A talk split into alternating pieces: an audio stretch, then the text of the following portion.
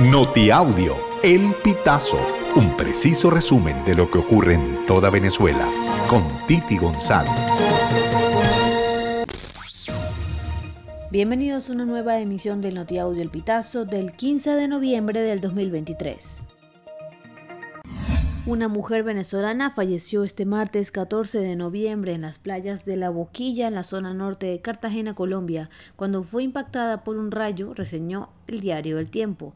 La tragedia quedó captada en video. En las imágenes se ve a la mujer de 34 años parada cerca de la orilla del mar cuando un rayo la impactó e hizo que se desplomara al suelo.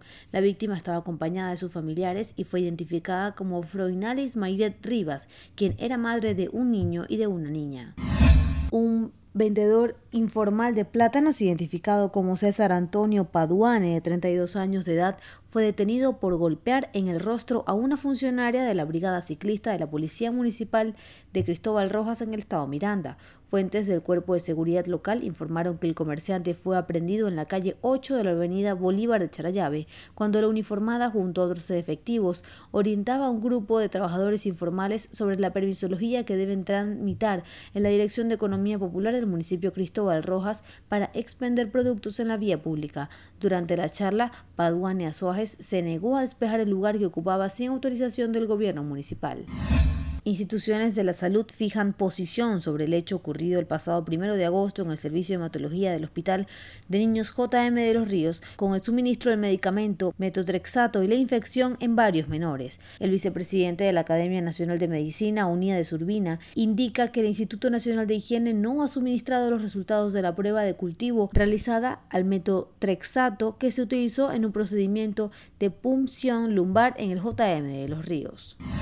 Un grupo de más de cinco alcaldes, 18 concejales y más de 20 voceros regionales anunciaron este 15 de noviembre su renuncia al partido político Fuerza Vecinal. A través de un comunicado conjunto declararon profundas diferencias con el partido. Nuestros valores y principios siguen intactos al servicio de Venezuela y pueden seguir contando con nosotros. El alcalde del municipio de Latillo, Elías Ayé, y Josy Fernández del municipio de Los Alias se encuentran entre los que presentaron su dimisión, de acuerdo con anuncios que realizaron en su perfil de la red social X. Donald Donaire Calzada, alcalde de Miranda, Laboso, en el estado Guárico, sufrió un evento cardíaco este martes 14 de noviembre, cuando participaba en una marcha en defensa del territorio Esequibo, celebrada en San Juan de los Morros, la capital del estado. Donald Donaire presentó un mareo y desmayo mientras caminaba junto al gobernador del estado Guárico, José Manuel Vázquez, y al primer vicepresidente del PSUV, Diosdado Cabello.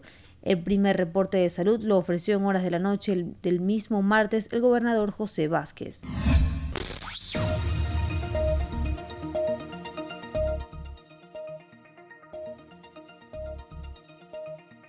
Amigos, así finalizamos. Si quieres conocer más informaciones, ingresa a elpitazo.net.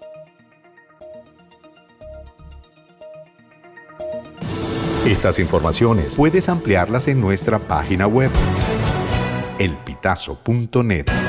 También recibimos tus denuncias vía SMS o WhatsApp a través del 0414 230 2934.